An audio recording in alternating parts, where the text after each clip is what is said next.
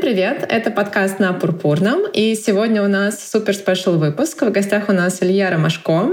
Я давно хотела позвать Илью к нам и хотела бы дать Илье слово, чтобы он немного рассказал о себе. А, жуть, я не был к этому готов. А вот придется, Илья. А, люди, всем привет. Меня зовут Илья Ромашко. Сейчас я выступаю как основатель Google School, видимо, из этой роли. И, видимо, кажется, из этой роли я буду отзываться по поводу тех вопросов, которые приготовили девчата. Классно. Спасибо, что ты пришел к нам. Последний раз, когда мы с тобой разговаривали, мы были на пороге того, чтобы запустить нашу игру ближе. И я, наверное, хочу сказать, что она у нас уже стала одним из бестселлеров. Вот, поэтому мы очень довольны. Короче, мы будем играть э, в игру отношения. Лена будет вытаскивать вопросы, мы будем отвечать на них. Преимущественно первым будем спрашивать тебя, потому что мы с Леной в целом уже все эти темы много раз обсудили, и нам интересно а, помучить наводящими вопросами наших гостей. Окей. Давайте я постараюсь не мучиться, а как-то войти в Хорошо. в легкости и в радости. Да, я хочу дать такой тизер. А, в прошлый раз, когда мы созванивались с Ильей, э, как Анфиса сказала, мы готовили игру про телесный опыт. А, и получилось так, что мы хотели у Ильи взять э, консультацию и вообще понять, как нам лучше выстроить этот э, диалог между партнерами на тему телесности. И Илья нам столько задал вопросов, что мы с Анфисой себя почувствовали как на психотерапевтической такой сессии. И нам было настолько интересно, что это, конечно, и повлияло на создание игры, игры, но это был для нас такой классный опыт, поэтому Кажется, мы мне сейчас начнет прилетать в тебя Хорошо. играть. Да, да, да, да, да, да, да, это, это, это был план. А, напоминаю, что мы мешаем карточки и вытягиваем совершенно рандомно, и даже несмотря на то, что какие-то темы мы уже успели обсудить, мне нравится, как с каждым новым гостем мы все равно находим какой-то новый угол. Ну вот, вперед. Хорошо. Первый вопрос. Как ты относишься к усыновлению, удочерению и готов ли ты воспитывать биологически не своего ребенка? А, мне еще кажется, что кроме э, такого первого сценария, который приходит на ум, что ты э, не можешь э, завести своего ребенка и э, берешь ребенка из детского дома, еще есть такой момент, когда у партнера может быть ребенок, и он просто появляется в твоей жизни. Вот я как раз в такой ситуации, поэтому э, я могу. Э, и мне кажется, что это получается довольно естественно, без особо даже твоего осознания, э, такого скорее постфактум э, осознания, не, не, не решения, а просто вот так иногда случается. Поэтому мне кажется, что я бы усыновить, удочерить смогла, если бы так получилось. И mm-hmm. принять ребенка своего партнера я тоже могу. Ну, конечно, со своими сложностями. Угу. Круто. Причем мне кажется, что вот мы с тобой ну, давно знакомы, понятное дело, и я наблюдаю всю эту ситуацию, и я прям чувствую, насколько ты больше прониклась ребенком, там выбираешь какие-то бомберы с пайетками, еще что-то. Это очень трогательно всегда. Я, я вот по поводу себя не знаю, если честно. Но у меня сейчас своих двое детей. И ну, ребенок, он требует очень много энергии, любви, вовлечения. То есть тебе нужно прям, я не знаю, иметь очень большую чакру любви, чтобы выращивать много детей. И поэтому я вот... Да, одного-то текущ... тоже надо иметь много, мне кажется, энергии. Поэтому я сейчас на такой... Э, короче, я немножко, мне кажется, в режиме энергосбережения и до сих пор адаптируюсь к текущей своей планке. Ну, кто знает, может быть, через э, несколько лет для меня она уже будет казаться совсем такой достигнутой и легкой, и я буду готова к чему-то еще. Спасибо, девчат. В этом смысле и что-то в ваших ответах прозвучало, что отозвалось внутри, и дали время как-то самому собраться с мыслями. А, честный ответ не знаю. Честный ответ не знаю. Задай, пожалуйста, еще раз этот вопрос. Как он звучит? Как ты относишься к усыновлению, удочерению? Готов ли ты воспитывать биологически не своего ребенка? Да. Да, вот именно, честно. мне кажется, такой момент в биологически не свой. Честно ответ не знаю. Ты знаешь, эм, эм, биологически свой, не свой, мне это не резонирует. Ну, то есть совершенно не обязательно, чтобы какой-то человечек, чтобы какое-то существо было зачато непримерно, непременно от моих сперматозоидов. Это бог с ним. А, тут скорее вопрос любви. То, что сказала Анфиса, и то, что у тебя тоже прозвучало, скорее вопрос любви. Давай так, оно вот это вот, готов или не готов, очевидно, что не готов, потому что если был готов, давно бы уже усыновил или удочерил. Вот, у меня у самого дочка, и я не выбираю, э, у меня дочка от первого брака, я не выбираю сейчас э, усыновлять детей или удочерять детей. Не выбираю. Тут такое интересное. Давайте попробуем в диалоге. А, Зачем это может быть нужно? Ну, к примеру, первое, что приходит в голову, э, женщина не может забеременеть. Женщина не а, может Тогда забеременеть. это там ваше совместное решение, может быть, что да. ты хочешь завести ребенка. А, да. Или ты можешь быть одинок и э, не встречаешь э, партнера, понимаешь, что там, допустим, ты женщина, не, ты понимаешь, что ты не можешь пойти сейчас на ЭКО, искать угу. донора, вот это вот все, и ты решаешь завести ребенка одна. Тоже может быть один из таких вариантов. Да. Ты знаешь, мне, мне сложно отозваться из роли женщины, ровно потому, что я не женщина ну, биологически. Я тоже все идеи накидала с точки зрения женщины, а не с точки зрения мужчины. Ты знаешь, честно говоря, мне бы очень хотелось выносить и родить. Я не знаю, каково это, и мне бы очень хотелось это узнать. Что такое, когда в тебе еще одна жизнь? И вообще, что такое биологически дать жизнь, чтобы какая-то живая жизнь через меня пришла в этот мир.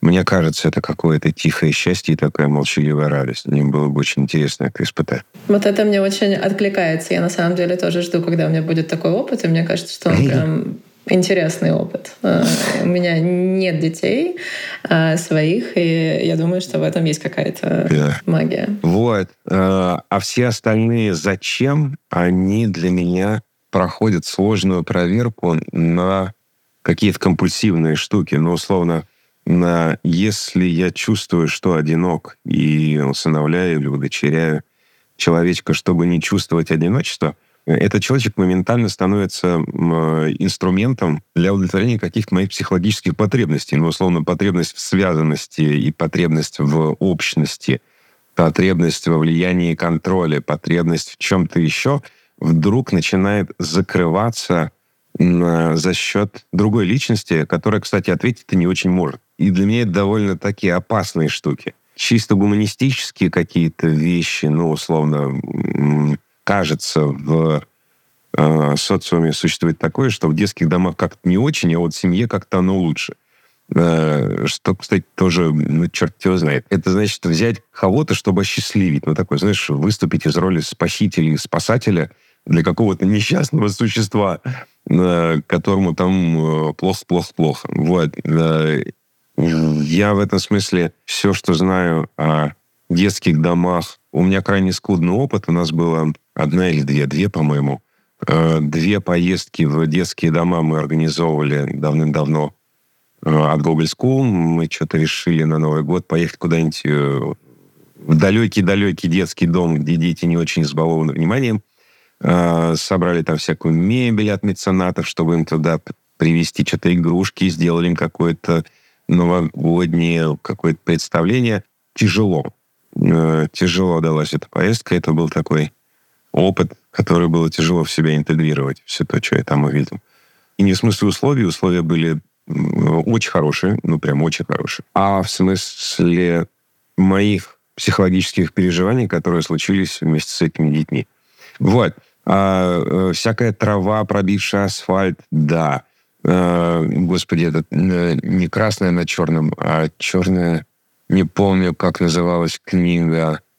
Э, и поэтому еще одна книга. Ну, в общем, про, э, про детей и их воспоминания из детских домов я читал. И мне, честно говоря, сложновато представить себя в роли приемного родителя, который условно от чего-то спасает ребенка. Очень не хочется кого-то знаешь, спасать. Интересно, можно ли этот опыт сделать без вот этого вот э, настроя, что ты кого-то спасаешь, что ты этого ребенка берешь не потому, что ты спасаешь, а потому что просто uh-huh. ты ребенка хочешь, а это опция. Мне почему-то кажется, что да. Ну вот ты хочешь ребенка зачем, Лен? Какая идеальная картинка? Вот я условно кого-то усыновил и так далее, и так далее, и мы чего? Мы живем вместе. Так, зачем?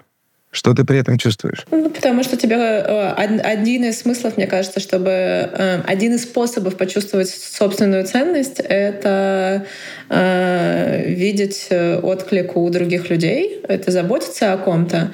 И я понимаю, что ты там начал с того, что если у тебя одиночество, ты закрываешь его другим человеком, то это, то это такой немного болезненный сценарий и звучит не супер здорово, но в целом мне кажется, что ощущать собственную собственную ценность э, через других людей, если это не переходит там, если да. это не единственный твой источник, то это вполне себе нормальный опыт.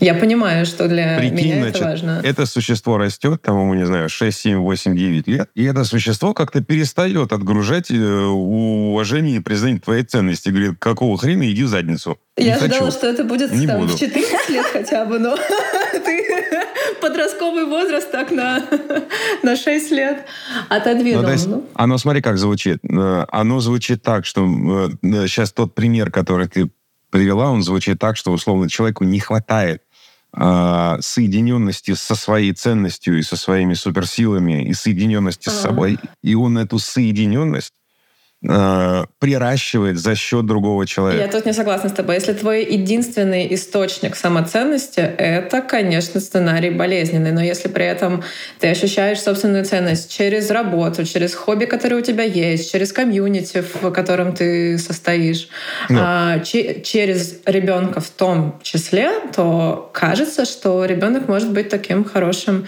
а, еще одним а, кирпичиком, чтобы, чтобы ты себя чувствовал э, более, более, не знаю, полноценным. Слушай, оно же... Отпало знаешь... одно, вот у тебя есть еще диверсификация. Нет проблемы. И посмотри, как в этом случае ты начинаешь ребенком хеджировать риски. Конечно. А мне кажется, кстати, вот это, это инструмент. нормально. А я согласна с Ильей. Да, ты ребенком хеджируешь риски. Если я недополучил признание там, пусть мне даст э, признание мой ребенок. Причем как только этот ребенок перестанет, зараз такая, а он непременно перестанет. Конечно, давай. Э, достаточно признания, начнется насилие в той или иной форме. Если ты признание получаешь не только от ребенка, ага. то, скорее всего, нет. Скорее всего, да. Потому что неважно, сколько источников признания и нехватки собственной ценности, их никогда не будет достаточно, если нет достаточной соединенности с своими внутренними ценностями внутри. Их никогда не будет достаточно. Тогда по этой логике ощущение, что если есть соединенность с собой, то тебе и ребенка, и партнера не надо? По этой логике, если есть Тут я тебя не могу понять. соединенность с собой, то кажется вопрос, зачем усыновлять ребенка, родит другой ответ. А вот ты как думаешь, какой? Не я знаю, не, я поэтому я спрашиваю тебя, зачем. Да, да, да. Я ровно поэтому в самом начале и сказал, я не знаю. Ну, для меня это я вопрос не, не зачем усыновлять. Для меня это вопрос просто зачем заводить детей. Вот, Анфис, э, э, зачем ты решила завести ребенка? Я не знаю. Ладно, я шучу. Э, ну, мне кажется, что это было примерно так. Мы какое-то время встречались с моим молодым человеком, и мы такие были, ну почему бы нет? Как-то это показалось логично и естественно. Но я не могу... Это еще какой-то опыт, которым хочется, который хочется попробовать. Опыт родительства вообще. Честно, вот я не знаю, может быть, это не очень правильно, но я так глубоко не думала и не анализировала. Просто случился ребенок, и ну, типа, все круто. А мне кажется, это, это, это, это счастье, что, что так, к сожалению, что, что так происходит, иначе бы детей бы не было, если бы ну, все то есть все, все классно, нам нравится, это очень, мне кажется, ну, зачем заводить ребенка? Ну, мне кажется, тут много причин, много очень, которые я постоянно, по мере того, как ребенок взрослеет, раскрываю все новые и новые. Ну, например, когда ребенку было до года, до двух лет, старшей дочери нашей, э, мне очень нравилось э, наблюдать за тем, как она открывает для себя мир. Там какие-то простые вещи, к которым мы уже привыкли, да, для ребенка это все очень новое. Там, например, я не знаю, пощупать волны, там, попробовать мороженое, понюхать цветок. Ну, то есть ты как будто заново переоткрываешь для себя все то же самое и находишь много счастья в простых вещах. Это вот одна из причин. Вторая, ну, попробовать все грани жизни. То есть мне кажется, что опыт родительства, он уникален и интересно прожить жизнь, попробовав его. Вот это вот, ну, только там две причины, да. А третья, наверное, ну, которую тоже я открыла потом, это, наверное, понять, насколько сильно ты можешь чувствовать и любить кого-то. То есть, когда не было детей, мне, я не осознавала, ну, насколько я не то чтобы была эгоистична, но мне кажется, во мне вообще не было такой любви. И мне нравится вот это ощущение, что ты можешь как э, ну, расти и увеличиваться и чувствовать больше. Вот это третья причина. Мне кажется, если подумать, то я еще могу много назвать. Угу. Очень хорошая причина. Смотри, какое счастье, да. Посмотреть, угу. а что такое еще любовь. Угу. Дать жизнь какой-то жизни и вместе с этой жизнью прожить жизнь. Это интереснейшие штуки. И посмотреть, сколько там вдруг рождается действительно чего-то, что называется любовь и безоговорочное принятие. Счастье какое. Точно, да. Не знаю в этом смысле, э, как отзовется или не отзовется, и вообще как сложится, и как может сложиться с человечком каким-то еще одним, который не я. Знаешь, наверное, такое я боюсь, там страх, что у меня не хватит любви на этого человека. Пожалуй, что такое. Любое «зачем» в этом вопросе, оно так или иначе будет ущербно. Любое «зачем» будет плоское и эгоистичное, в смысле не про партнерство, в смысле не про соединенность. Пожалуй, что так. Я что-то похожее почувствовала, когда э, сейчас Анфиса отвечала. Я поняла, насколько это в другую сторону было и насколько это было объемнее, чем те рациональные причины, э, которые мы пытались обозначить mm-hmm. до, до этого. Это очень здорово. Э, я вытянула следующий вопрос. Если вы не возражаете, предлагаю э, спуститься от детского вопроса во что-то другое. Давай. Давай. Что такое для тебя измена? О... Можешь ли ты простить измену? Здесь кажется проще. Вот это классно. Измена для меня — это нарушение гласных или негласных договоренностей в паре. Пожалуй, что все. А что значит негласных? Вот сюда вот а, хочется... Ну, условно, есть пара, и э, почему-то эта пара не приобрела карточки пурпур и не проговорила какие-то острые моменты на начальном или ну, в общем, и не проговорила свои отношения.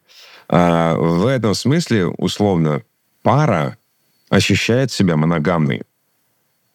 Или девушка ощущает себя моногамной, а юноша нет, или наоборот, неважно, неважно. Ну, одним словом, вопрос моногамности э, висит в паре. Э, и он условно не проговорен. Э, и кто-то из партнеров э, вступает в интимные отношения с э, кем-то другим. Это может быть переписка, они могут целоваться, просто гулять, переспать и так далее, и так далее. Ну, то есть такое, знаешь, есть в действиях одного из людей намерение на э, интимность с другим человеком. Это непроговоренная штука в паре, и при этом она есть, она чувствуется. Мне кажется, изменой будет нарушить эту непроговоренную договоренность. Простите за такой оксюморон. Вот, пожалуй, что вот так. Измена — это нарушение гласных или негласных договоренностей. Измена — это нарушение уклада отношений в каждой конкретной паре. Мне кажется так. Лен, ты что думаешь? Я тоже хотела сказать про негласность, потому что кажется, что ответ, что это нарушение договоренности, он такой очень э, стандартный, но самое сложное как раз вот в этих негласных договоренностей, даже если вы купили карточки пурпуры и проговорили, то э, вы все равно там не пошли и не составили список из э, тысячи одной опции. А переписка это, это э, измена или нет? А какая именно переписка? Потому что э, э, ощущение интимности интимности с кем-то, его же невозможно измерить. Ты только его сам можешь понимать. Это, это вообще твое какое-то личное чувство, и ты сам можешь э, понимать, переходишь ты вот эту вот грань с кем-то или нет. И для меня вопрос гораздо более э, сложный. Мне кажется, можно договориться друг с другом, но при этом только ты сам чувствуешь, когда ты эту границу интимности нарушаешь или, или нет. Ее, ее форму невозможно сформулировать с, с партнером. Я не знаю, понимаете ли вы, что я имею в виду? Угу. Угу. Я понимаю. Угу. Да точно, да. В этом смысле невозможно проговорить все и так далее, и так далее. Есть намерение сделать что-то, и это намерение может быть в тексте, в нюцах, в Чем угодно, да. приглашении на танец, как угодно. Одни и те же слова могут быть сказаны с очень разным подтекстом. Одно и то же действие может быть выполнено из очень разного намерения. Один и тот же взгляд может иметь очень разное качество. Вот, пожалуй, что так. Пожалуй, что такое. По поводу простить или не простить, не знаю, здесь мне немного режет этот вопрос. А хотели бы вы знать про измену? Честно говоря, нет. Зачем? Я, я тоже склоняюсь, что нет. Ну, ну, вот, вот мне это чтобы что? Э, Еще пострадать? Вот я скорее в этом же лагере. Мне тоже кажется, что это может добавить только лишних страданий. Ну, было и было, господи. Мне реже слово «простить». В этом смысле один из Пережить. партнеров... Давайте переформулируем, может быть, его. Ох, пи- пи- пережить. Еще сильнее. пережить измену. Это, это ты мне предлагаешь пострадать э, на эту тему. Я не хочу. Пожалуйста, не надо. Но в этом смысле, даже если было, ну, было и было. Ну, и уж если сказала, ну, почему я должен на эту тему теперь еще и страдать?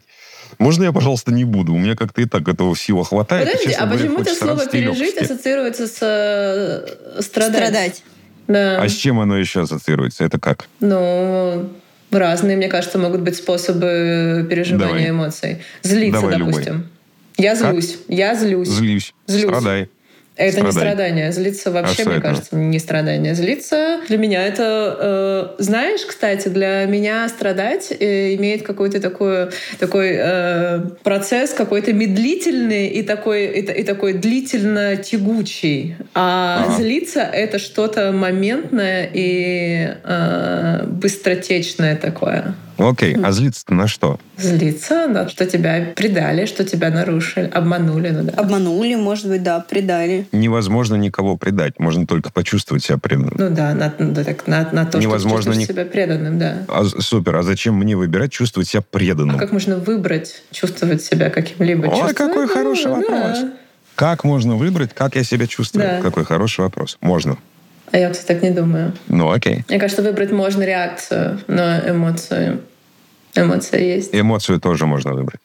Эмоцию тоже можно выбрать. Ну, условно, как, когда ты говоришь, э, меня предали, кажется, то, как мне слышится, поправь меня, если там что-то другое, меня предпочли кому-то. Да. Мое тело предпочли кому-то, мою любовь предпочли кому-то, мою нежность, мою сексуальность. Меня кому-то предпочли, условно, я э, хуже, я что-то немножко недо. Какого черта? Это может родить разные эмоции. Может родить гнев, может родить грусть, может родить вообще отвращение. Да, не подходи ко мне. Очень разные эмоции может родить. Может родить эмоцию страха. Господи, неужели я стал э, старый и э, херовис? Вот это все. Это может родить очень разные эмоции. Как только я воспринимаю какую-то ситуацию и какие-то действия, что меня предали, мною пренебрегли и прочее, прочее, прочее, я запускаю механизм страдания. А какую, Честно подожди, говоря. а какую Чего? тогда эмоцию выбирать? И как вот, ну, не знаю... Просто я выбираю А. не страдать, и все, я двигаюсь дальше, даже не рефлексирую на эту тему. Можно так. Чуть. Можно порефлексировать, можно, можно порадоваться. В конце концов, человек сказал, ну, блин, молодец, или не сказал. Что-то пошел, сделал, здорово, а еще что-то, наверное, хочет. Так интересно, а тебя потом не догонят твои вот эти вот, как, есть же, ну окей, есть эмоции, например, которые ты выбираешь, да, это осознанно Мгм. происходит, но есть же что-то неосознанное, как ты привык из детства чувствовать, как, э, ну Да. да, вот, ну привычка, да, твои какие-то естественные реакции, они потом тебя не точно, да. Все наши паттерны, они всегда с нами. Э, Могут зараз такая догнать. Можно отнести в психотерапию, можно в работу с тенью, можно в коучинг, можно на расстояние. Да, Мгм. куда, да куда угодно, господи. Э, Этих механизмов дофигища. Я, э, я почему себе выбираю оставаться в какой-то не, неосознанной реакции на что-то, а не чего-то иду с этим делать. В конце концов, это моя жизнь. Почему мне э, вдруг надо непременно позлиться или поплакать, э, или поблевать в туалете от того, что, блядь, это произошло в нашей кровати. Да, это случилось в нашей кровати. Ну что теперь? Усраться, что ли? С этим точно можно что-то сделать. И механизмов дофига. А а когда там звучит слово «простить», мне предлагается почему-то роль сверху. Ну, то есть теперь, извините, я хозяин ситуации, у меня теперь более сильная позиция. Вот пришло это какое-то чмо в наших отношениях, э, и теперь у меня две опции. Простить или наказать. Угу. Это точно не про равные отношения. Почему наказать? Дистанцироваться? Э, дистанцироваться, наказать. Это точно не про равные отношения. Это точно предлагается такая, знаешь, позиция родитель-ребенок. Кто-то накосячил, и за это он должен понести наказание. Э, мне это, честно говоря, не отзывается. А, здесь любой острый факт в отношениях – это офигенская возможность. Это это возможность построить взрослый разговор. Ну, то есть, интересно, какие в этом смысле у партнера э, потребности? Ему чего не очень у нас хватает? Условно, вдруг, может быть, в наших отношениях партнер не может э, полностью реализовать свою сексуальность. Может быть, в наших отношениях партнер не может до конца реализовать заботу и нежность. Но, условно, mm-hmm. кто-нибудь ко мне приходит и говорит, «Э, Илюша Ромашко, а тебя вообще каким местом любить? Э, я тебе э, варю борщи, а ты говоришь, нахер борщи, там что-то уборка в квартире, а ты нанял этих самых, всех вот этих самых. Гулять ходим редко. Мне, мне как о тебе заботиться? Это может быть разговор на эту тему. Может быть разговор на тему, что ты знаешь, не знаю, Илюша, ты что-то в постели, ну, такой зажатый, ну, просто, блин, как... мне не хватает, мне хочется другого. Мне хочется раскрепощенности, свободы, экспериментов и так далее, и так далее, и так далее. Э, супер, можно вместе сходить на кинкипать. Э, можно, да, да все что угодно можно. Может быть... Э, Если Илюше при, при этом хочется да, пойти конечно, на кинкипать. конечно, да. Может быть, это в, это в целом сигнал на то, чтобы перестроить или закончить отношения. Это интересный сигнал из системы. Как только к этому сигналу я подхожу с позиции, кто прав, кто не прав, кто кого предал, э, кто кого должен простить, а кто кого должен наказать. По сути, вопрос не решается. Задача замыливается. Э, мы начинаем выяснять задачу, как лучше выкрутиться, э, решает один человек, а другой. Как вернуться в ту же точку, нет? Многие пытаются как будто бы ну, перешагнуть как-то. Ты понимаешь, нет никакой... Странно вернуться в ту же точку, если уже произошло такое... Нет никакой точки, в которую надо вернуться ее да, нет. Да, да, в том-то и дело. Ну, Мне кажется, что часто вот есть вот эта да. попытка, ну, типа, сделать э, как было. Ну, то есть так забыть? же, что было... Ну, да, да, да, как будто забыть, перешагнуть, как будто этого было не было. честно говоря, так себе. Ну, то есть кажется, родилось довольно много напряжения в чем-то, и это напряжение выплеснулось. в это, да. Да, вот в такое. Э, так что возврат, условно, в ту же точку, э, это хреновенький возврат. Да, да, это, да это возврат в, в напряжение. Бывает, э, э, условно, по пьяни на вечеринке все нажрались, и вдруг человек себя обнаруживает на утро, господи, ничего себе. И такое бывает, господи, да всякое бывает. В этом смысле, если это не системная штука, и человек не хочет на эту тему говорить, лучше бы мне про это не знать. Ну, было и было. Ну, что теперь? Ну, сходит в душ и все. Ну, и, и все. Вот. А, а если оба готовы это проговорить, супер. Пожалуй, такое. Так что, честно говоря, я не хочу никого прощать. Ну, то есть приходить в, в то состояние, где я чувствую себя, знаешь, таким э, э, с какашечкой под носом принцем, э, который как-то должен сначала, конечно, надавать подзатыльников, а потом все-таки простить. Да ну и в жопу такие отношения. Нет, я не хочу играть в Карпмана. Э, и там для меня звучит чисто карпмановская позиция. Вот вы сейчас на коне, а, а это говно э, что, что вы с ним, что, что вы будете делать с этим говном? Готовы ли вы простить измену? Э, и, и в этом еще, честно говоря, дофигища манипуляций. Да, не хочется. А я хотела добавить только, что я хочу знать про факт измены, только если это измена, это ну, это последствия как, как неудовлетворенности чем-то или, или что, что это какой-то сигнал, чтобы отношения менялись. А, это, а если это, это действительно, как ты э, привел пример про вечеринку и утро, то вот об этом я точно не хочу знать. Ну да, строить все эти Зачем? разговоры на какой, равных, какой взрослой позиции. Смысл? Блин, это отнимает. Быть взрослым. Нет, я... Быть осознанным. Ой, Многовато сил на это уходит. Да. Ну, потрахались и потрахались. Ну и слава тебе, Господи. Этот счастлив, а это счастливы. Ну и хорошо. Так что, следующий вопрос? Отличная точка, да, в, этом, в этой дискуссии. Вопрос про родителей. Расскажите Давай. о своих родителях. Э, тут есть всякие подвопросы, а, с каких сторон вы можете зайти, там, какие у них хобби, а, как долго они вместе, не вместе, распределение ролей в семье. А. И мне больше всего нрав, нравится почему-то лично такой подвопрос, Давай. как они ссорятся и решают конфликты. И находите ли вы в себе какие-то паттерны от родителей? Давай начнем с конца. Да, нахожу. Э, вот, отлавливаю их Раньше довольно часто, сейчас реже, меня это радует. Поздравляю. А, Я тоже на пути. Это потребовало много сил и прям много внимания и несколько лет работы с этим. Вот. Э, родители мои вместе всю жизнь. Отношения были довольно острые. Отношения со мной, как с ребенком, тоже были не безоблачные. Пожалуй, что вот такое. Дальше не хочу, это неэтично. Ровно потому, что с ними про это разговор у меня так и не построен. А, и рассказывать свое видение и свою позицию, не простроив про это с ними разговор, мне кажется, просто неэтично. Вот, у меня такое.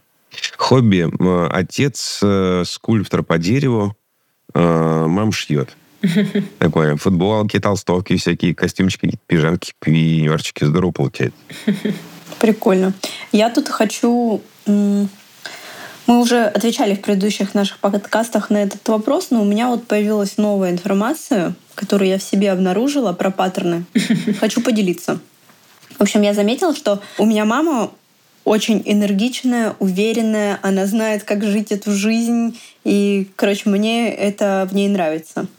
Но вместе с этим идет то, что когда ты уверен в чем ты знаешь, как жить эту жизнь, это часто транслирует, как будто бы есть правильный способ, а есть неправильный.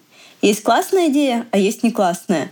И ты бываешь настолько уверен в классности своей идеи, настолько ее пичешь, что увлекаешься этим, это начинает э, ну, быть э, не очень бережным, назовем это так. Ну, например, мне нравится какая-то идея, и бывает, что я ее настолько отстаиваю, что, что вот прям вот ну как будто бы я хочу поругаться с кем-то, что я вот хочу, чтобы ее вот настолько приняли, что вот вообще шанса не принять это нет. И в последнее время я начала это отлавливать себе. Это однозначно то, с чем я хочу работать, потому что мне кажется, что когда я настолько пропушиваю свои идеи, я э, пропускаю много хорошего от э, своих ну, там, не знаю, от партнера, там, от друзей, к примеру. То есть я как будто бы настолько собой заполняю все пространство, что не даю им как-то раскрыться и проявить себя. Вот. Поэтому, короче, заметила такой паттерн. Вот. Интересно. Спасибо. Угу. У меня вообще вот этот год каких-то психооткрытий и открытий всего до этого я никогда не была в психотерапии, мне казалось, ну зачем? Типа, я все знаю. А в этом году вообще какой-то ужас. Я уже думаю, когда открытие закончится, мне хватит, я хочу просто эти вещи проработать и на этом остановиться на какое-то время. Но почему-то все время что-то новое выясняется. Да, конечно, да. Вот так. И смотри, какая офигенская компульсация. Вон какой затащили вместе проект. Я в себе точно вижу паттерн того, как родители ссорились. Это всегда было очень э, очень спокойно. Э, но, знаете, как такое вот ощущение, когда ты заходишь в комнату, нет никаких разговоров, но воздух такой тяжелый, что да, тебе да, хочется да, да. куда-то деться. Вот это, mm-hmm. вот это те конфликты, которые я видела в детстве. Они настолько, в них столько напряжения, но так мало э, слов, что я в себе ловлю, что, во-первых, я избегаю конфликтов, и когда я встречаю людей, которые слишком эмоциональны, то я их побаиваюсь даже а, что я стараюсь вообще не провоцировать конфликт, потому что я просто не хочу с чужими эмоциями работать. Для меня это прям очень сложно. А второе — это что я часто использую молчание как э, защитную реакцию. Когда, когда мне плохо, вместо того, чтобы поорать, я просто буду молчать, потому что ну, это, это, это вот тот паттерн, в который мне проще всего войти. Это точно такое семейное. Э, и у меня даже особо никогда в жизни не было конфликтов с, с голосом, чтобы, чтобы это был повышенный голос. Для меня повысить голос это, это просто какой-то, мне кажется, экстрим. Я я так вот сходу не могу вспомнить, были ли у меня такие ситуации, наверное, совсем какие-то кризисные. А в целом это вот просто этот вот тяжелый воздух, который можно нарезать на такие слайсы просто того, какой он, какой он интенсивный. А, и я учусь говорить, конечно же, а, но я понимаю, что я все равно не смогу там себя сломать полностью и говорить в моменте. Мне все равно будет сложно, но я хотя бы обучилась э, к текущему моменту сказать, что сейчас мне там я злюсь, мне обидно, но мне надо время, сейчас я сварю в своей голове вот эти вот мысли, и что это прям технический момент. Ты, ты, ты, ну, ты просто не можешь говорить. Э, тебе надо переварить, а потом ты скажешь. Это не то, что ты там наказываешь молчанием, как это может со стороны казаться, а ты просто не можешь теряешь вообще способность к диалогу на какое-то время. И я свой прогресс вижу, как чем, чем меньше у меня вот этого вот времени мне нужно, чтобы собраться и начать говорить, тем, тем, тем, тем я э, прогрессирую и, и становлюсь э, более таким способным к диалогу человека. Спасибо. Моя мама тоже шьет, кстати. И я всегда видела родителей, у которых были хобби, которые делали руками что-то. И мне вообще кажется, что это такая большая часть жизни. И у всех были хобби не общие. Семья почти не коннектилась друг с другом на хобби, а скорее у каждого было свое какое-то хобби. И это, это была такая норма. Я тоже выросла там с кучей каких-то таких прикладных штук, которые мне всегда давали свое время. Так, ну что, следующий вопрос? Мешаю, мешаю, мешаю, ребята. А, тема денег. Ну, не даже, наверное, сказать, скорее всего, денег и карьеры. Хочешь ли ты сделать перерыв в карьере? Если да, то как ты хочешь занять это время? Карточка предполагает, видимо, что у меня есть разделение на личное и рабочее. А, кстати, как, как у тебя это? У тебя нет деления на личное и рабочее? А-а. Я стараюсь свести это к минимуму. Расскажи, как, как ты в этом живешь? Когда-то давным-давно еще в прошлой жизни, когда я не занимался... Я когда-то в прошлой жизни занимался M&A. Это в целом рынок слияний и поглощений. Это рынок покупки и продажи бизнеса. Когда-то я делал due deal. Uh-huh. Это подготовка актива к сделке. Uh-huh. Условно, само структурирование сделки, собрать весь актив в, uh-huh. в одну кучу, э, посмотреть, что есть, что нет, э, где продавец наврал, а где, кажется, правда. Вот это все. И там точно было разделение на личные и рабочие. И что-то как-то я в один момент обнаружил, что пять седьмых жизни э, я не, не живу, а что-то такое делаю, чтобы потом, кажется, две седьмых жизни жить. Значит, из этих двух седьмых жизней э, в субботу я просто отмокал после пяти седьмых. Значит, дальше в оставшуюся одну седьмую в воскресенье как-то просыпался, что-то куда-то делал, часов так несколько, вот, а потом э, готовился жить следующие пять седьмых жизни, э, э, лечь пораньше, вот это все. И я что-то в какой-то момент не смог себе ответить на вопрос, а зачем? Ну вот я так делаю, чтобы что? И как-то с тех пор, значит, э, это было... У всех в жизни есть какие-то периоды, этапы изменений и так далее, и так далее. Это запустило следующий какой-то период моей жизни. Я поступил в театральное, э, отучился. Дальше мы делали Google центр потом я начал делать Google School и так далее, и так далее. Одним словом, я как-то не делю жизнь на личное и рабочее уже лет почти 20. И мне в этом mm-hmm. очень хорошо, и я не хочу снова делить жизнь на личное и рабочее. Как только я слышу слово «карьера», э, это как mm-hmm. будто бы что-то специальное, что надо построить. Как будто бы mm-hmm. это какая-то зона, где есть дофигища напряжения, во имя чего-то, не знаю, во имя финансовой безопасности, благополучия семьи, детей, вот это все, ну, черт его знает. Я так не хочу я выбираю жить по-другому. Я не хочу делить жизнь. Я хочу ее жить всю. Я хочу ее жить вкусно. Я не хочу ничего, знаешь, в долгосрочную терпеть. Ну, понимаешь, что есть периоды, когда надо взять булки в руки и сделать. It's okay. А, но в целом, в стратегической перспективе что-то терпеть, будь то отношения, будь то карьера, будь то, да будь то что угодно. Я заметил, что чем больше я что-то терплю, тем больше я себя лишаю возможность быть счастливым. Тем больше я начинаю, знаешь, работать работу работником на работе. А этого очень не хочется. Кажется, я сюда родился немножко за другим, а не за тем, чтобы делать какую-то карьеру. Кажется, разменивать жизнь и себя.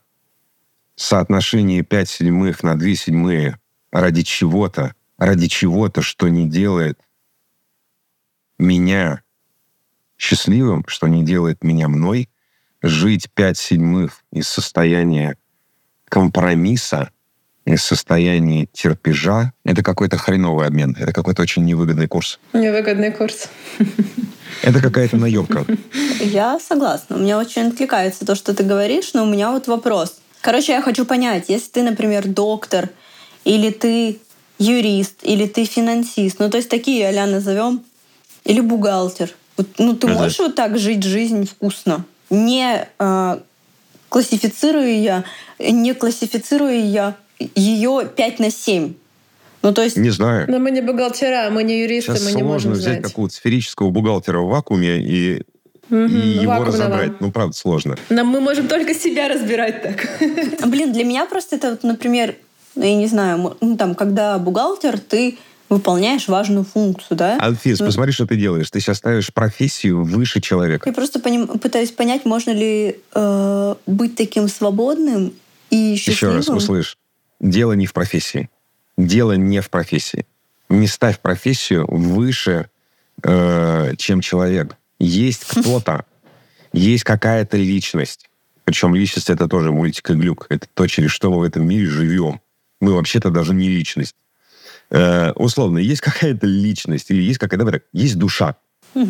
Оболочка этой души — личность эмоции, интерпретация. Одним словом, весь багаж опыта, который у нас есть. По сути, это и есть личность. Весь багаж опыта. И эта личность через что-то зарабатывает деньги. По сути, вопрос карьеры – это вопрос э, финансов, это вопрос финансовой безопасности. То, через что личность реализуется, через какой функционал, через какой функционал она себе э, выбирает генерировать положительный кэш – ежемесячно или ежеквартально, неважно, или ежегодно, если это просто бонус. Мы не знаем. Я видел очень разных бухгалтеров. Я видел разных врачей. Я, э, э, и точно совершенно дело практически никогда не в профессии. Мгм. Практически никогда дело не в профессии. Тут, знаешь, обычно вопрос, давай так, денег и успеха, сейчас чуть-чуть назад отмотаем, это у Киосаки было. Он задал э, в своей книге, по-моему, «Богатый папа, бедный папа» вопрос одному из героев. Один герой спрашивает у другого, ты, э, ты, на, ты насколько богат? И предлагает интересную перспективу вообще на бабло. Кажется, богатство измеряется временем, а не деньгами. Ну, условно, если э, я закрываю все свои потребности на 100 баксов в день, и у меня есть 10 тысяч баксов, ну, нет, это я не посчитаю сколько. Хотя нет, посчитаю. У меня есть 10 тысяч баксов, я закрываю свои потребности на 100 баксов в день, я богат на 100 дней. Если у меня есть условный бизнес, который мне генерирует 110 баксов в день, господи, да я бесконечно богат. Там есть мой стольник, и еще даже 10% я могу куда-то откладывать, создавая какую-то подушку безопасности или стабфонд, да пофигу. Понятно, что это тоже такой пример сферической лошади в вакууме, и каждый бизнес так или иначе требует внимания, каждая деятельность требует внимания. Конечно, да. В этой карточке меня зацепило именно слово «карьера», когда я размениваю я уже свое поняла, что время, да, это свои был- силы и свое внимание во имя чего-то. Причем еще слово «карьера», она предполагает неудовлетворенность текущим состоянием, неудовлетворенность текущей должностью. Ну, условно, нужно быстрее, выше, сильнее. Карьеру непременно строя. Ее невозможно зафиксировать. Э, И такое, знаешь, еще есть общепринятое социальное фу по отношению к тем людям, которые говорят, слушай, ну вот я сейчас работаю э, вот менеджером на этой позиции, я выполняю вот такой функционал. Честно Мгм. говоря, мне хорошо, мне не надо больше. Я больше Мгм. не хочу. Какой-то, ну, немножко фул. Нет, ну как же так? А, а как же стремиться развиваться, э, расти, приумножаться, усыновлять детей? Кстати, нужно же куда-то же быстрее, же выше и сильнее. Же вот это все, вот это все. Вот, пожалуй, что вот такое. Так что э, я не строю карьеру уже, наверное, лет 20. Карьера — это следствие. Бабки — следствие. Успех — следствие. Так, может быть, тогда это способ ее постройки? Нет, это, нет, нет, нет, нет, нет, конечно, нет. Это не способ, это состояние. Не подменяй состояние способом. А, ну, а, смотри, ты когда-нибудь писала стихи? Кстати, да. Помнишь ли ты состояние вдохновения? Да. Я, я состояние вдохновения не только во время стихов могу вспомнить. Счастье. Вот представь, что я назову твое состояние вдохновения способом. Ну, я скажу тебе, что ты черт. Да. Но, и... возможно, я покачаю плечами. Смотри, интересно. Вдруг происходит колоссальное уплощение. Когда я говорю условно, что любовь — это способ, что а. вдохновение, что вдохновение — это способ, вдруг что-то большое, еле уловимое, даже на кончиках не пальцев, а ресниц в тебе, я называю способом. Угу. Оказывается, вдохновение — это способ написать стихи. Нет, это не так. Вдохновение — это состояние, из которого потрясающе вообще жить. Состояние открытости, чувственности и чувствительности к происходящему, огромное состояние слышимости к тому, что происходит. Стихи — это следствие. Стихи — это следствие. Так же и здесь. Карьера — это следствие. Хм. Карьера — это следствие. Как только это следствие становится первопричиной, ради чего жить, Господи ты, Боже мой, жизнь превращается в ад. Ад не где-то там э, под землей и не где-то там после смерти и так далее, и так далее. Это тоже происходит здесь и сейчас. Я себе такого не хочу. Интересно. Да, да, это, конечно, самое главное, что мы же ищем не, не уникальную формулу, а про себя конкретно говорим, что, что для кого. Для тебя, да, а карьера — это следствие. Для кого-то, возможно. Вот. В общем, очень не хочется, чтобы у меня uh-huh. было что-то под названием карьера, в чем, uh-huh. в чем сделает перерыв. Вот, пожалуй, что так. Э, и, знаешь, иногда э, я вот так еще попробую отозваться на эту карточку. Иногда я себя отлавливаю э, в каких-то штуках, которые хочется изменить. Ну, условно, вот сейчас в моей жизни так, а хотелось бы, чтобы было так. Кажется, тогда это вопрос не перерыва и не паузы. Кажется, это тогда в целом... Смена курса? Нет, переосмысление того, чего я делаю, из какого себя я эту жизнь живу. Можно, условно, э, не знаю, вот я фигачу на этой работе, что-то я устал от ну, карьеры, пойду фигачить опытом. на другую работу. Или понарожаю я себе детей и буду фигачить с детьми. И, и, да, нет проблем. И, и на самом деле это все то же самое. Это все то же самое. Как только я говорю про перерыв в чем-то, я непременно вернусь к тому же, что было. Я себе найду что-то другое и, э, и буду ушатываться э, в чем-то другом, что бы это ни было. Кажется, фишка не в том, чем заниматься, а из какого себя жить эту жизнь. Пожалуй, что так. Дальше все карьеры, усыновление детей, быстрее, выше, сильнее, э, все эти гуманистические тезисы и ценности – все это становится следствием. Как часто ты ощущаешь изменения себя, из которого ты живешь? Если по чуть-чуть, то ежедневно. Угу.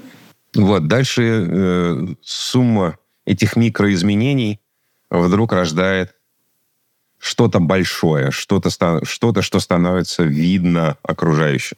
Ну, условно, вон Мишборда. Угу. Мне очень отзывается мысль про то, что карьера — это это состояние. Э, я для себя, наверное, вижу в каком-то смысле состояние э, слияния, конечно, работы и моей личной жизни. Продукты, которые мы делаем, это часто просто следствие того, что мы э, лично переживаем и испытываем. И мне кажется, то, как э, нам получается, как у нас получается выстраивать э, э, tone of voice, это, это часто то, как мы, и сегодня там еще и команда, что, что, что, что мы вообще чувствуем. Это такой очень, э, очень личный, конечно, процесс, но при этом то, что мы тут не упомянули, и что у меня почему-то всегда звенело звоночком где-то, это дисциплина. И я, знаете, как вот я хочу есть вкусный стейк и пить вино и не смотреть в телефон. Я хочу только есть стейк и хочу пить только вино. И очень часто я хочу какие-то события жизненные, личные проживать э, в этот момент, не думая про работу и не видя работу. И точно так же я хочу э, работать иногда, э, э, дистанцируясь от личного. И вот для меня вот тренировка этой дисциплины это какая-то сильная штука. Я знаю, что она улучшает и работу, и мою личную жизнь, если, если и, и, и, мои, и мои события по работе, и мои события по личной жизни. Чем больше я умею иногда находить какую-то какую дистанцию между этим, тем мне получается больше удовольствия получать. Вот я недавно поняла, что раньше я могла позволить себе поехать в отпуск и вообще просто дистанцироваться от работы. И когда у тебя свой бизнес, то это практически невозможно. Тебе все равно приходится вовлекаться. И я года два злилась на это, честно. Я каждый отпуск злилась, что меня кто-то чем-то дергает.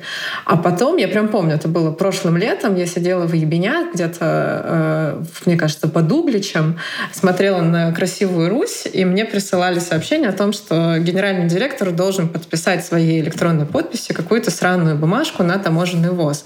Я думаю, ну почему? Как это вообще получилось? Меня это очень злит. И в этот момент вдруг я понимаю, это так всегда будет. Если я выбрала вот это, то всегда эти задачи будут интегрированы э, в мою жизнь. Мне надо уметь смотреть на купола, пить свое вино и подписать э, эту бумажку, особо на это не обращая внимания, и пойти дальше. И вот это какой-то след, следующий уровень, где я начала смешивать какие- какие-то события и уметь не злиться, а просто принимать это. Не знаю, насколько понятна моя, моя фрустрация по поводу микса разных событий. Я понимаю, о чем ты говоришь. Мне это тоже откликается.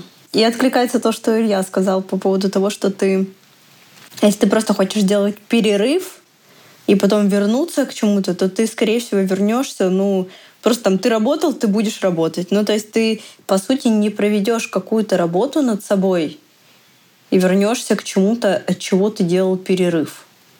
Мне кажется, это мощная мысль. Мне кажется, что я человек, который склонен так делать. То есть у меня такая типа, надо что-то поменять. Поменяю тип работы, и потом ты опять оказываешься в этой точке. Я почему? Ну, я вам скажу честно, что казалось бы очевидно, что тебе нужно что-то переосмыслить, сменить фокус, как-то осознать. Но почему-то вот всегда проще из одного перескочить в что-то такое же, ну как будто бы новое, и вот бежать дальше. Лен, смотри, какая интересная штука. Ты когда... Почему ты выбираешь жить так? Почему ты не выбираешь выстроить процессы делегирования? Почему ты выбираешь ту работу, в которую тебя вот так вот дергают в отпуске? Почему ты выбираешь не раздать ребятам функционал и не выстроить доверие, а держать руку на пульсе и заниматься микроменеджментом. Стопудово. Не, не микроменеджмент. Эти же штуки. Я это я точно знаю. Не, не, не, не, не, не, нет, нет. Мне кажется, что я тут, я тут в принципе не, э, я осознаю отчет в чем, в чем я дергаюсь, а в чем нет. Я еще э, после каждого отпуска стала э, фиксировать, какие, в каких моментах меня дернули, и потом перестраивать процесс. Потому что если меня дернули, значит где-то процесс херово выстроен, конечно же. Но есть какие-то прям вещи, на которых я знаю, что я, к сожалению, завязана размером команды, потому что не могу дополнительных людей нанять и так далее далее. То есть э, есть, конечно, микроменеджмент, который я фиксю тем, что после каждого отпуска я сижу и перестраиваю процесс, а есть э, то, где, к сожалению, растет бизнес и дергают меньше. Есть отпуска, в которых меня никто не дергает. Но не всегда. К сожалению, растет бизнес. М? К сожалению, растет бизнес. Нет, к счастью, растет бизнес и становится лучше, конечно. Нанимаешь больше людей и становится лучше. Пересмотри потом запись. Так интересно, что ты сказала, к сожалению. К сожалению. Это, кстати, забавно. Я только сегодня радовалась. У меня сегодня первый день после отпуска. Я пришла, посмотрела, так хорошо месяц закрыли. Может быть, мне надо чаще отдыхать. Хорошо. Мне кажется, на самом деле это вывод, который ты делаешь после каждого отпуска. Каждый твой отпуск потом делает лучше. Это смешно. Ладно, это совпадение. На самом деле это результаты заранее заложенных усилий. Конечно, да. Интересные события прилетают. Оно же, смотри, наше состояние, наше видение мира так или иначе подтягивает то, что с нами случается. По-другому никак. Я пытаюсь понять, как, э, что, это, что тебя в данном контексте вывело на эту мысль. Давай так. Живет Иван Иванович условно. Угу. И вот у условного Ивана Ивановича в вакууме всего одна модель поведения. Бей. Угу. Сын принес двойку из школы. Да-да. Э, что-то жена с ужином. Да-да. Что-то коллеги на работе ему притащили. Да-да, у Ивана Ивановича только одна модель. Бей. Если Иван Иванович спросит, слушайте, Иван Иванович, в целом, как устроен мир? Иван Иванович скажет, слушай, ну вообще мир борьба, либо ты, либо тебя. Но, Иван Иванович, ну а доверие, надежда, любовь, вера. Он скажет, слушайте, да come on, это все розовые сопли, мир вообще другой. И вообще Иван Иванович со своей колокольни скажет правду, он будет прав. С ним постоянно кто-то дерется. А вот представь, что у Ивана Ивановича появляется всего какая-то одна простейшая модель поведения, давай тоже из стрессовых, замри, ничего не делай. И вдруг у сына появляется просто пространство что-то другое сказать. Он принес двойку из школы, Иван mm-hmm. Иванович молчит, сын говорит, слушай, пап, мне так жаль, вообще мне нужна помощь с уроками, помоги, mm-hmm. пожалуйста. Вдруг у его жены появляется пространство сказать, дорогой, слушай, мы тысячу лет не были в рестиках, пойдем куда-нибудь выберемся. Вдруг у подчиненных появляется пространство сказать, слушайте, да, вот здесь косяк, мы предлагаем это исправить вот так. В краткосрочную Иван Иванович начинает получать качественные иные результаты. Сумма этих результатов в целом меняет для Ивана Ивановича мир. Э, когда ты говоришь, блин, я постоянно перестраиваю процессы, я что-то улучшаю, они там что-то меня дергают, надо подпись за генерального директора и прочее, прочее, прочее, прочее, э, у меня сразу в голове такой вопрос. Интересно, а почему Лена выбирает себе такое. Что Лена видит в этом смысл? Может быть. Конечно. Может быть. Тогда в чем для Лены глобальный смысл? Перестраивать процессы, довинчивать, докручивать. Потому что у меня, получаю, у меня появляются новые э, амбиции, и мне для этого нужно больше... Не люблю слово «время» даже больше пространства для разворота. Но знаешь, в голове хочется больше иметь такого пустого места, которое хочется э, занять какой-то новой интересной штукой. И я вижу, что... Вместо этого? Ну, я... И для, для, для этого нужно постоянно это пространство разгребать чуть-чуть, да? И вот ты видишь и перестраиваешь что-то. Раз оно высвободилось, что что-то новое да. сделало. Интересно, Мне почему оно... У меня вообще вопросы к сотрудникам и к команде появились. Просто из истории с Иваном Ивановичем я подумала о том, что, по идее, нужно тогда подождать. Ну, короче, Лен, как ты мне говорила, мне кажется, что вот, ну, я, например, когда хочу, чтобы кто-то что-то сделал, я начинаю говорить, давай ты сделаешь вот это, вот это, вот это. И ты мне сказала, что, ну, типа, это не очень так делать, э, лучше устроить брейншторм. И я стала пользоваться этой стратегией. Я думаю, что, может быть, в плане процессов, но скорее как-то так же должно сработать. Кажется, из всего этого разговора у меня гипотеза, как Анфиса устраивает брейнштормы. Так, ребята, думаем вот над этим. Не правда ли? Не правда ли так надо? Не правда ли так надо? Кто за? Хорошо. Камеру так, включили, я идеи... хочу видеть лица. Ну, понятно, да, спасибо за эту идею, конечно. Так что с тем... Анфиса устроила brainstorm. Класс, хорошая. Берем. Берем. Видишь, сколько у нас мыслей из твоих э, рассуждений про карьеру вышло, да. Короче говоря, любая карьера так или иначе отражение внутренних процессов человека. Э, и прям особенно это заметно и на founder ах, э, и на SEO и так далее, и так далее. Все, чего все, чего просится в жизнь, то отразится в продукте. Все, чего хочется, чтобы с тобой случилось, то отразится в системе. Понятно, что чем больше Очень системы... согласна с этой мыслью. Ну да. Чем больше системы, тем менее это заметно. Слишком много влияющих факторов. Угу. Но в целом э, малый и средний бизнес Точно совершенно. Угу. Развивая себя, развиваешь систему. Ну что, ребята, мне кажется, нам нужно вытянуть последнюю карточку и, Давай. к сожалению, сворачивать. Вы готовы к теме смерти? Счастье, давай. Как тебе хотелось бы быть похороненным? Пофигу вообще. Анфис?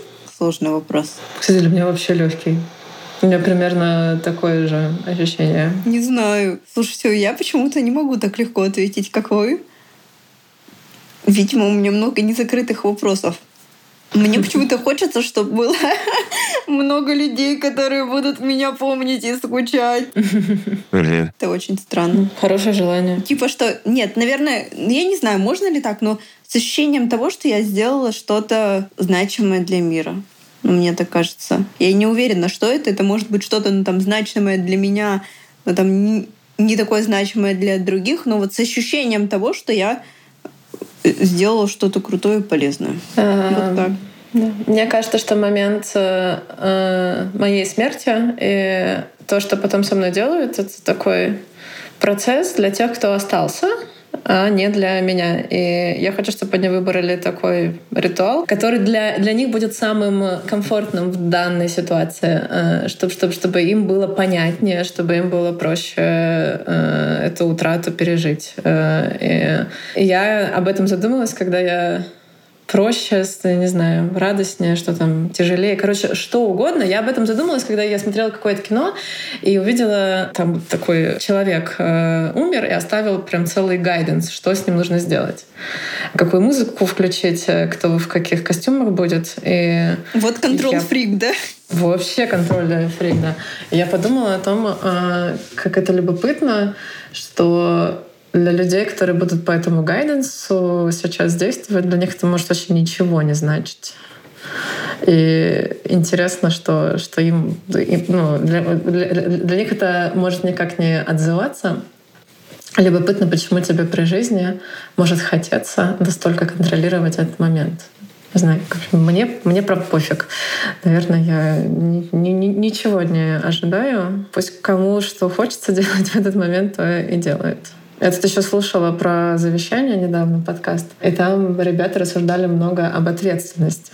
Твоей ответственности перед тем, кто остается, о том, как лучше сам в своих делах навести порядок, чтобы, чтобы всем было легче разбираться с твоими э, там, делами, не знаю, паролями, э, деньгами и так далее.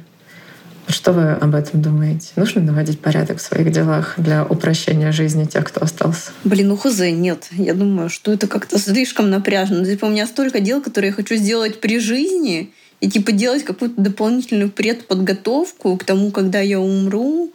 Но у меня, блин, у меня не такая большая жизнь, чтобы этим заниматься. Я, наверное, так думаю. Илья, тебе есть что-то добавить? Ты знаешь, как только мы заходим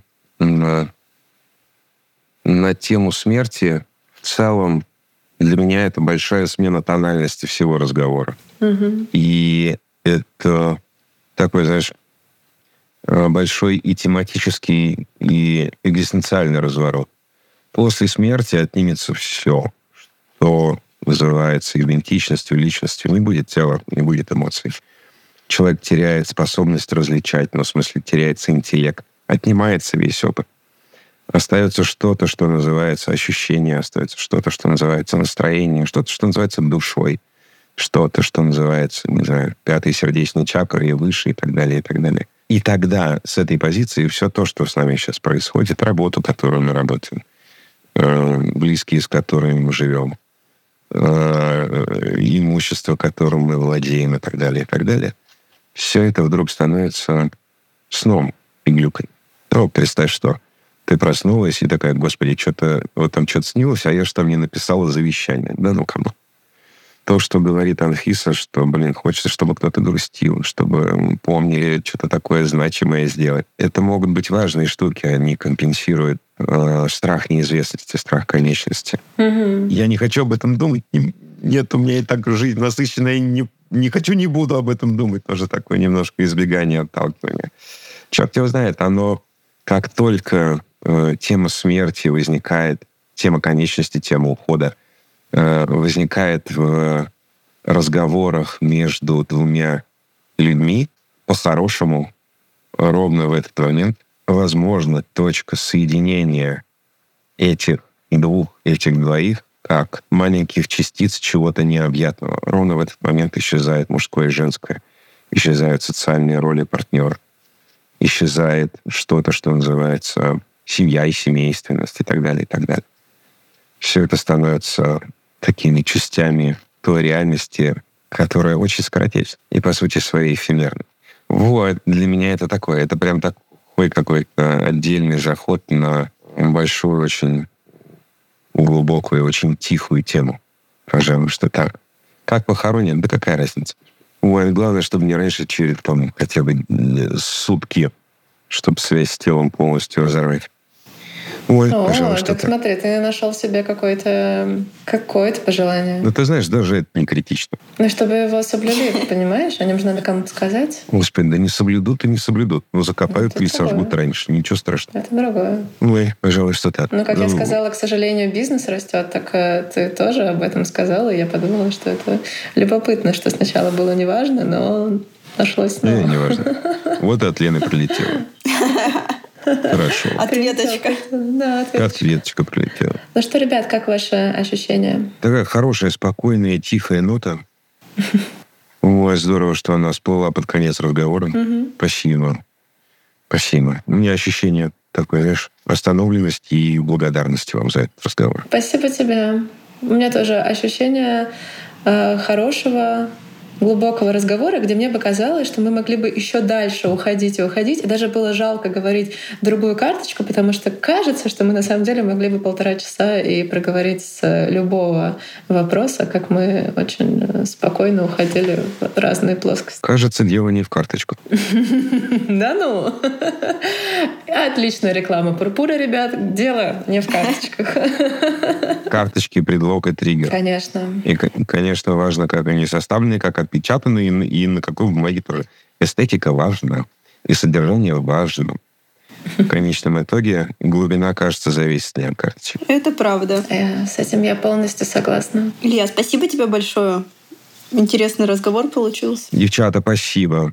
Спасибо. Лена, Анфиса, спасибо. Илья, спасибо. Это был подкаст на Пурпурном. Я напоминаю, что мы зовем разных интересных гостей и играем наши игры, где вопрос решает случайность, а наши ответы очень часто уходят от э, самого вопроса, и вы можете посмотреть на разных выпусках, как одни и те же вопросы вообще в нас открывают совершенно разные грани. Спасибо большое, Илья. Спасибо, Анфиса. Девчата, спасибо. Вам хорошей недели, хорошего дня. Да, и тебе тоже. Всего хорошей Пока. недели. Пока-пока. Пока. Спасибо. Пока. Пока.